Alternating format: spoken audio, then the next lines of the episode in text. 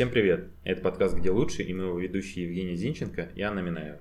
В этом подкасте мы будем общаться с представителями разных профессий, чтобы узнать у них, как построить свою карьеру, сколько можно заработать, какие бывают сложности и что мотивирует. Подписывайтесь на нас и наш подкаст в соцсетях, ставьте лайки, делитесь с друзьями, а если вы хотите рассказать свою историю, наши контакты в описании.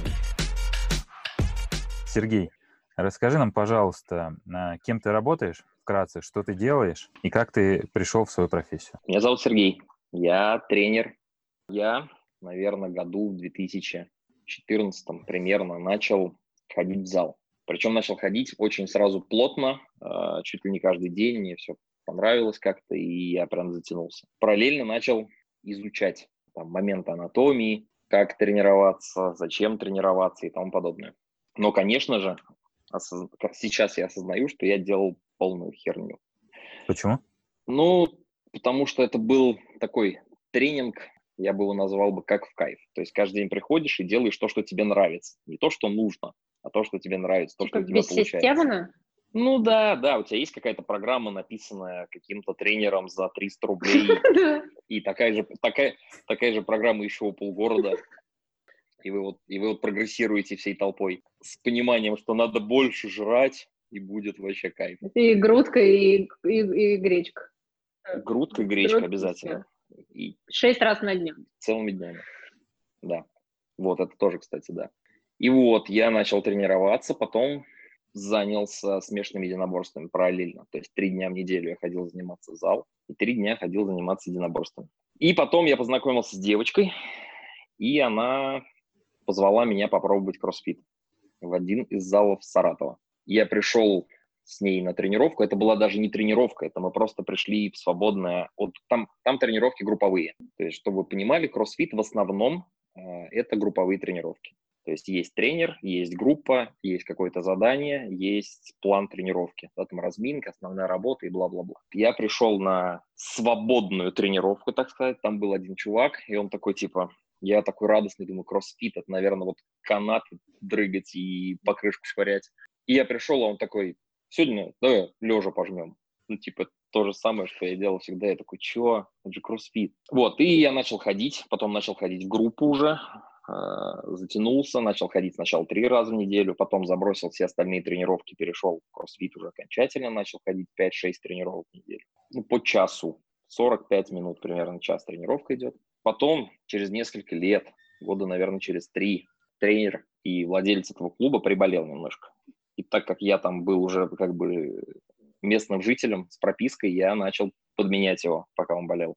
Практически, наверное, целое лето. Так получилось, что очень долго я его подменял. Вот, и у меня в этот момент был бизнес э, в Саратове. И потом так случилось то, что бизнес прикрылся, и я был в поисках работы, и этот тренер владелец клуба предложил мне вести у него в зале группы, так как у меня уже был какой-то топ, я всех знал и тому подобное. А когда ты подменял, ты сугубо, да, на такой, на ноте энтузиазма? 50-50. Ну, то есть, как бы я не, это не считалось заработком для меня однозначно. То есть я с основной своей работы кого-нибудь там подменял, ну, точнее, меня кто-то подменял, и я шел проводить там 2-3 часа этих групп. Вот, а потом, когда я уже перешел основательно, у меня уже было был график, было расписание, были группы свои уже. И вот таким образом я начал тренировать.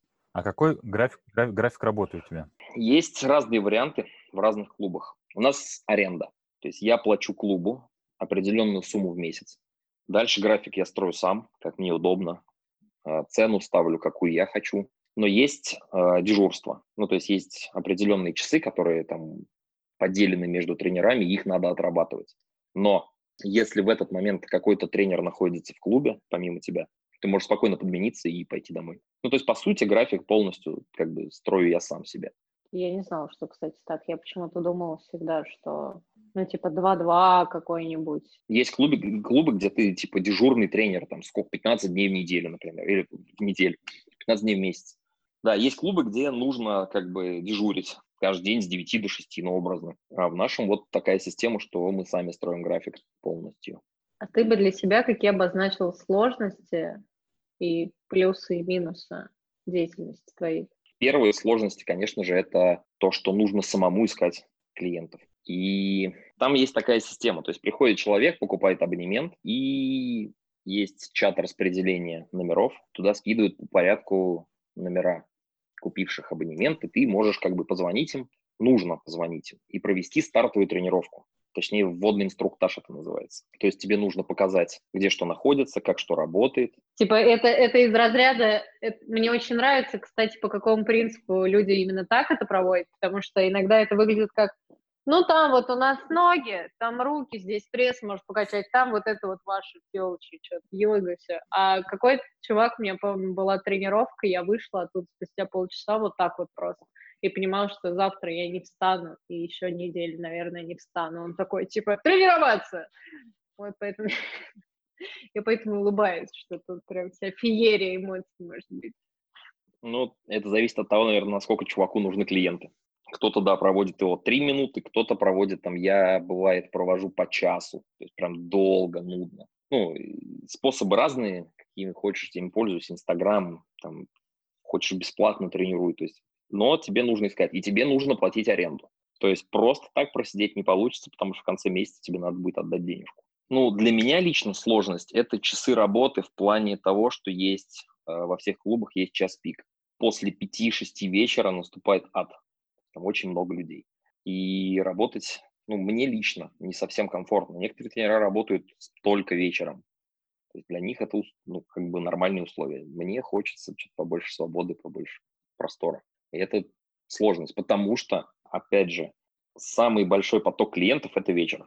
Люди хотят потренить после работы. Я лично не беру после пяти вечера вообще людей, потому что я за час вечером устаю больше, чем за пять часов утром. Вот, поэтому, опять же, я огромное количество, огромное количество клиентской базы отсекаю этим. Ну, сам для себя. Ну, не знаю, правильно это или нет, но мне так комфортно, мне так нравится. Какие плюсы? Куча знакомых. Приходишь в зал, и ты знаешь всех людей, тебя знают все люди, которые тренируются в эти часы. Это прикольно. И на улице встречаешь часто, и люди разных профессий, э, с разными интересами. Это прикольно, мне это нравится, это круто. Плюсы – свободный график, однозначно. То, что если я хочу в отпуск, я просто пишу ребятам, ребят, я в отпуск и спокойно уезжаю. Или там мне надо день я заболел, я могу спокойно переболеть день, и мне не надо не искать подмены, ни тому подобное, но только если это не дежурство. Ну, а тут сложность на плюсы и минусы. А почему ты не говоришь, э, мне просто интересно, почему думаешь, что первым делом, типа, и вот красивые тела, которые я создаю. Да, это, конечно, это самый главный плюс. Самый главный плюс – доставлять пользу людям. Ну, я, я расскажу сейчас про специфику своих тренировок. То есть у меня, ко мне люди не приходят поднакачать попу или поднакачать руки, потому что, во-первых, это все-таки я тренирую по системе кроссфита, функциональное многоборье, как, ну, как угодно можно это называть. То есть у меня нет в тренировках дня рук, дня ног, дня спины и тому подобное. На каждый, каждая тренировка мы прорабатываем, ну, образно все, все тело. Тренировки построены на улучшение движений, которые могут пригодиться в жизни. Что-то поднять, что-то отнести, куда-то что-то там поставить. Все те движения, которые могут пригодиться в жизни. Э, тренажеры я не использую практически вообще. Я их использую только тогда, когда человеку нужно устранить какой-то дисбаланс. То есть если у него из-за нарушений там, в связи с сидячей работой или еще что-то, у него там плохо включаются какие-то мышцы, или они вообще не работают, отстают. Вот их можно подкачать на тренажере. Ну, чтобы изолировать и точечно дать нагрузку этой мышце. А так, в основном, мы работаем со свободными весами. То есть девочки и мальчики все подтягиваются, все приседают, тянут и тому подобное. Ну и огромный плюс, то, что я помогаю ребятам Надеюсь, что я помогаю ребятам прививать правильные шаблоны движений, правильно приседать, правильно бежать, правильно что-то поднимать. То есть все те моменты, которые мы проходим на тренировке, очень хочется, чтобы ребята могли применять в жизни. Чтобы они уже не с горбатой спиной поднимали пакетики в магазине, а делали это грамотно и с пользой для здоровья. Я назову эту рубрику «Вопросы обывателя». Первое. Насколько тренировки дома могут быть малоэффективно по сравнению с тренировками в зале? А, все зависит от цели. Если цель просто поддержание ну, а, тонуса, а, для всего тела, то тренировки дома будут очень эффективны. Если цель достигнуть каких-то результатов, кроссфит – это соревновательный вид спорта. Про него, по нему проводятся прям чемпионаты, то есть очень серьезные, с очень серьезными призовыми фондами и тому подобное, с огромной фан-базой. Вот, если цель соревноваться, то, конечно же, нужно оборудование, однозначно. Если здоровье, то можно вполне тренироваться дома. Второй вопрос. Насколько важно питание? Я имею в виду заморач... заморачиваться именно с подсчетом калорий, количества приемов пищи и так далее. Очень. Ну, опять же, цель. Все зависит от цели. Если приходят люди с лишним весом и думают, что они похудеют только начав ходить, ходить в зал, просто там бегать по 5 часов по дорожке, и они из-за этого похудеют, нет, так не получится. Нужен дефицит калорий, да, создавать? Колораж обязательно, да. Ну, у меня есть ребята, кто считает, есть ребята, кто не считает. Ну, конечно же, рекомендую это делать всем. Там уже дальше себе каждый выбирает, кому комфортно, кому некомфортно. По, по поводу приема пищи. Э, Мое мнение, что их должно быть 3-4. Э, желательно, чтобы они были равными порциями. Просто я считаю, что так организму комфортнее. Третий вопрос. Насколько может быть вредно тренироваться рано утром, например, в 7 утра, или поздно вечером в 23 часа для организма? Ну, все зависит от образа жизни. Кто-то, кому-то нравится тренироваться в 7 утра. Мне нравится, например, тренироваться утром. Я полон энергии и потом заряжаюсь на весь день. То есть если я буду тренить в 7-8 вечера, лично мне это дается тяжело, потому что я уставший после всего дня, и мне хочется уже отдохнуть. То есть я думаю, что это зависит просто от как бы, биологических часов человека. А нет такого, что нагрузка на сердце, например, высокая утром, если ты только проснулся, или просто надо проснуться пораньше? Ну, понятно, что надо не проснуться и сразу тренить. Проснуться, покушать и поехать там тренироваться там, через час после еды хотя бы. Ладно, у меня глупые вопросы закончились. Их разве было пять? Да я что-то только три придумал, я два забыл. А. Я, мне просто в голову пришли только что, поэтому я их не заранее готовил. Профессиональный вопрос. Самое важное качество ты бы какое выделил, чтобы быть успешным в своей области? Обязательно нужно учиться. Это сто процентов, потому что ну, спорт, он тесно связан да, с наукой. То есть это все постоянно изучается, постоянно что-то меняется, постоянно меняются данные, и ты должен быть в курсе всего этого, потому что ну, в 21 веке тренировать там, да, по системе 70-х годов может быть не всегда правильно, потому что уже что много что изменилось с тех пор. Много что передоказано и тому подобное. Опять же, вот это питание по 8 раз в том числе. А почему одно, блин, считается же, Шварц же накачался? Ну, типа, значит, это эффективно работает. Я понял. Если посмотреть, как выглядел Шварц, и посмотреть, как выглядят сейчас парни в его спорте, то будет заметна огромная разница. Сейчас парни в раз в три больше. Время Шварца считается, да, в бодибилдинге золотой эрой, типа самые эстетичные ребята тогда были. Сейчас просто там можно погуглить, посмотреть, парни, они очень огромные, очень. То есть, ну, Конечно же, если все делать под наблюдением врача, ко всему подходить грамотно, тратить много денег на это, то ты минимализируешь вред. Но однозначно, физкультура однозначно будет полезней. Так, так, главное качество – учиться, всегда быть в курсе, в теме. А, я уже забыл, да, про вопрос. Относиться соответственно, ответственно к каждому из своих клиентов. Ну, то есть у меня есть ребята, которые хотят выступать, есть ребята, которые хотят просто там, после работы подрыгаться, есть ребята, кто... Есть ребята, которые ходят поговорить, наверное, потому что из часа тренировки мы 40 разговариваем. Вот. У всех разные цели. И нужно к каждому относиться максимально ответственно, как, как к спортсменам. А это важно. Смотри, мой любимый вопрос – профессиональная деформация. Насколько изменилась жизнь? Где ты замечаешь, что, что твоя деятельность так отразилась на тебе? Везде. Начиная от дома, когда ты начинаешь мучить своих сожителей, кем бы они ни были, в том, что ты неправильно сидишь, ты неправильно идешь. Ну, ты, ты просто понимаешь, допустим, человек, ты видишь, что человек тупой такой, да, например, что-то поднимает неправильно. Ты сразу в голове представляешь, к чему это ведет, да, каким проблемам это ведет. И ты сразу такой, так, стопе, надо вот так. Он такой, да отвали от меня, типа, там, я хочу вот так поднимать. Или я хочу вот это есть, хочу съесть ведро майонеза. Ты говоришь, майонез не надо кушать тебе. Говорит, я хочу. Ну вот, или там на улице бегаешь, и ты видишь, что человек бежит, и ты понимаешь, что он бежит неправильно. И такой, блин, хочется подойти и сказать, друг, ну молю, беги вот так. И потом такой понимаешь, то, что навряд ли ты ему нужен.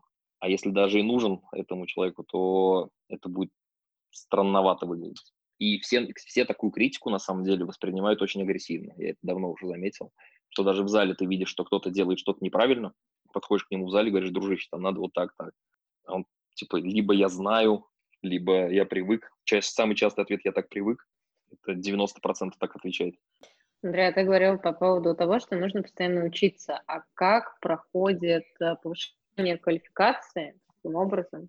Миллион возможностей от онлайна, что является более как бы, ну, доступным средством обучения, потому что к тебе никто не едет, ты никуда не едешь, э, все это проходит дома. Миллион курсов онлайн, очень сложно отсортировать, ну, что действительно полезно, э, что вода.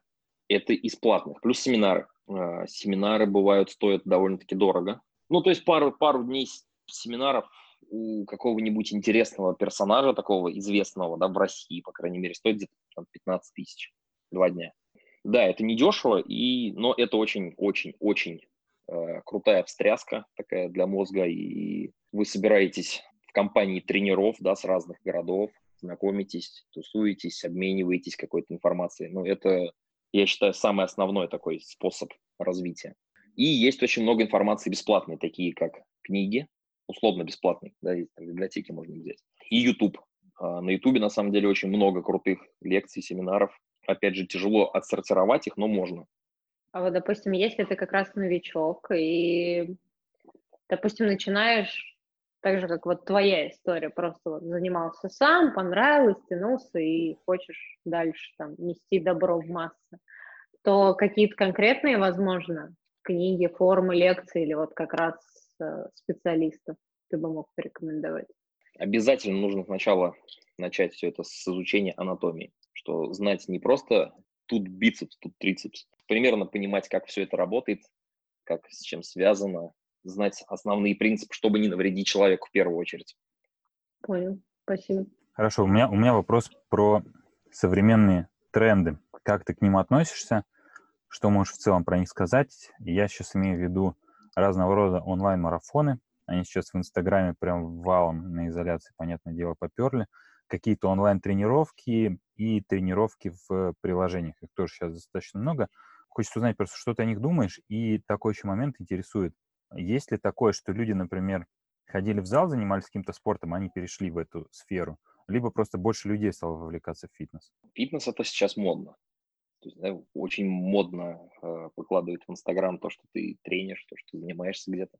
К марафонам отношусь, но это крутая, очень крутое маркетинговое решение, я считаю. Потому что на марафоне чему-то научить, я думаю, что очень сложно потому что все-таки надо видеть, что делает человек, а не просто скидывать ему задания.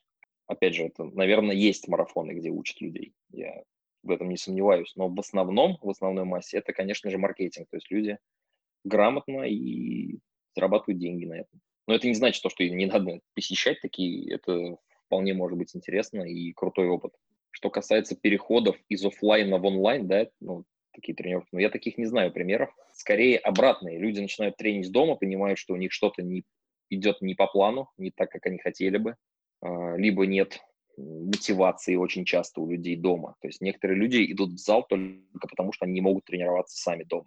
Лень побеждает их. Или нет результата. То есть девочка, там, которая имеет лишний вес, идет на какой-то марафон, и она либо худеет очень быстро, а потом, конечно же, обратно все это набирает, потому что марафон заканчивается. А если марафон закончился, можно кушать. Либо она понимает, что что-то пошло не так, и идет уже непосредственно в зал, либо к тренеру, либо сама, ну, начинает больше времени уделять и внимания уделять спорту. А вопрос скорее не, по, но не про профессию. Как, по-твоему, лучше определить как раз кому идти, по каким критериям? Потому что, ну, Поня... Мы все понимаем, что мальчишка с, 15, с 50 миллионами тысяч подписчиков не обязательно на самом деле очень крутой специалист. Вообще не обязательно. Не всегда же так. Сложный вопрос. Наверное, нужно смотреть на аудиторию этого человека. Очень часто бывает то, что спортсмен не всегда хороший тренер хороший спортсмен не всегда хороший тренер. Это очень часто бывает. Это очень э, сильное заблуждение. То есть люди идут, говорят, я тренируюсь у чемпиона мира, у чемпиона планеты, но далеко не факт, что этот чемпион мира и чемпион планеты понимает, как тренировать обычных людей. очень важно разделять спортсменов и людей-физкультурников, как я их называю. Это на самом деле это очень важно, потому что э, спортсмен привык, там, ну, парни в кроссфите, там, девушки, кто выступает, у них тренировки проходят 8 часов в день, например. 6-8 часов в день они могут тренить спокойно. Работа, да, они за это получают деньги. Они едят по 10 тысяч калорий некоторые. Сколько? Например. Просто чтобы завтра, да, да, 10 тысяч калорий кушают ребята. Девушки там по 7, все, все едят. Все, что есть, все едят. Так вот, сложно определить, но просто нужно немножко понаблюдать за человеком, э, кому ты хочешь пойти на марафон. Быстрое похудение – это тоже не есть хорошо. То есть если ты видишь, что человек выкладывает, вот там Маша похудела на 400 килограмм за неделю, это не есть хорошо, это не здоровое похудение. 400 килограмм в неделю скидывать нельзя. То есть там 3-5 килограмм в месяц, это будет здоровое похудение.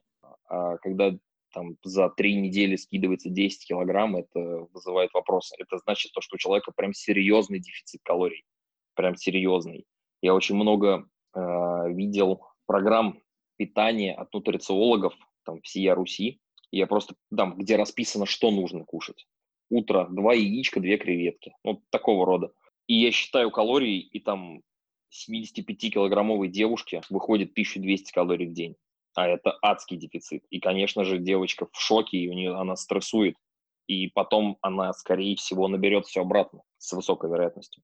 Вот нужно немножко понаблюдать, посмотреть, может быть, посмотреть отзывы где-то, почитать. Вопрос про доходы. Я не знаю, насколько там отличается, конечно, порядок доходов э, по городам. Ну, вопрос в общем, в целом, в сумме, который зарабатывает, например, в среднем э, нормальный тренер в сетевых клубах, не сетевых, еще очень интересна структура, сколько денег тебе приносит индивидуальные тренировки и сколько, ну, так вот фитнес-клуб сам тебе платит. То есть у нас, опять же, система, что фитнес-клуб мне не платит, я плачу фитнес-клубу эту аренду. В остальном я назначаю цену сам. У меня стоит, ну, я думаю, что это сейчас прям на самом деле низкая цена даже по Саратову, ну, такая, пускай будет средняя, ладно, 600 рублей тренировка. То есть 600 рублей час моего времени стоит. А, также есть блоки. Ну, у многих, у многих нет, у многих есть, все по-разному ставят. То есть блок тренировок, допустим, 12 тренировок там не 7200, а 6 тысяч стоит. Ну, человеку чуть дешевле, но ты получаешь деньги сразу за месяц. И ты уверен, что этот человек тебе отходит месяц. Некоторые клубы работают 50 на 50, например, за каждую персональную тренировку. И персональная тренировка в моем случае оплачивается мне, то есть да, на карту, либо наличкой, так вот таким образом. А во многих клубах это происходит через ресепшн. То есть человек приходит, покупает тренировку и уже идет к тебе, и ты получаешь процент. У меня первая тренировка всегда оплачивается по желанию. Я подумал, что так будет честно и правильно. То есть человек приходит ко мне на тренировку, мы с ним ее проводим. Опять же, первые тренировки, они очень лайтовые, чтобы понять, что человек может, какие физические способности. И если человеку нравится эта тренировка, и мне нравится с этим человеком, то он ее оплачивает. Если человек говорит, мне не понравилось, пожалуйста. А часто такое было? Ни разу. Чтобы мне не оплачивали, ни разу такого не было. Некоторые ребята не берут блоки, потому что ну, денег выходит меньше, они берут только разовые тренировки. Цены, опять же, по-разному. То есть в Москве есть тренера, которые берут 5000 рублей за тренировку. А, в Москве есть залы, где аренда по 150 тысяч. Тренер отдает до 150 тысяч клубу в месяц. Ну, соответственно, там и цены на персоналки совершенно другие. И количество, наверное, персоналок другое. То есть тренеры не на зарплате сидят вообще? Наверное, где-то такое есть. Да, есть зарплата за дежурство, за отработанные часы, сколько-то там денег в час ты получаешь. Такое есть. А вот чтобы прям вот там получать столько-то в месяц и тренировать, я такого не встречал, но уверен, что где-то 100% такое должно. Если вопрос о группах, то, как правило, это процент от каждого абонемента. Допустим, абонемент в группу стоит там 5000 рублей, вот ты там получаешь, например, 40% с каждого человека. Традиционный вопрос, посоветуй кино или сериал или книжку, любимое, что понравилось. Это фильм Даррена Аронофски «Фонтан». Я его всем советую. Не знаю, почему он мой любимый фильм. Очень сложный фильм. Я его когда первый раз посмотрел, я посидел пять минут, посмотрел в черный монитор, понял, что я ничего не понял из этого фильма, и посмотрел его еще раз сразу. Если не видели, я прям очень рекомендую. По поводу книги. Карлос Кастанеда. Серия книг, вот мне она понравилась. Я ее пару раз, я один раз читал, второй раз в аудио слушал. Оттуда много интересного почерпнул. Ну вот профильную какую-нибудь, какая понравилась? Блин, они сложные такие. Ну вот анатомические поезда, хорошая книга, но она тоже сложная для понимания. А, сейчас я читаю, не знаю, насколько это является прям профессиональной литературой, но она мне в руки попала, мне ее подарили, я ее читаю. Это анатомия упражнений собственным весом. То есть это отжимания, подтягивания, и там очень много интересных упражнений, которые я даже некоторые уже на свое вооружение взял, потому что они могут решить некоторые проблемы людей, у которых есть какие-то дисбалансы. И финалочка. Почему скучаешь на изоляции? По работе, не поверите.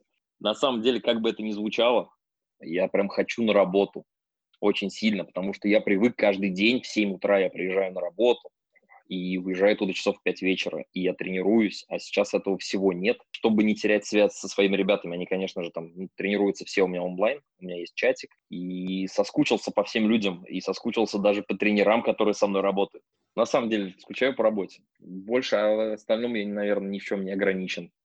Спасибо большое, это был круто и полезно. Спасибо тебе. Спасибо тебе за беседу.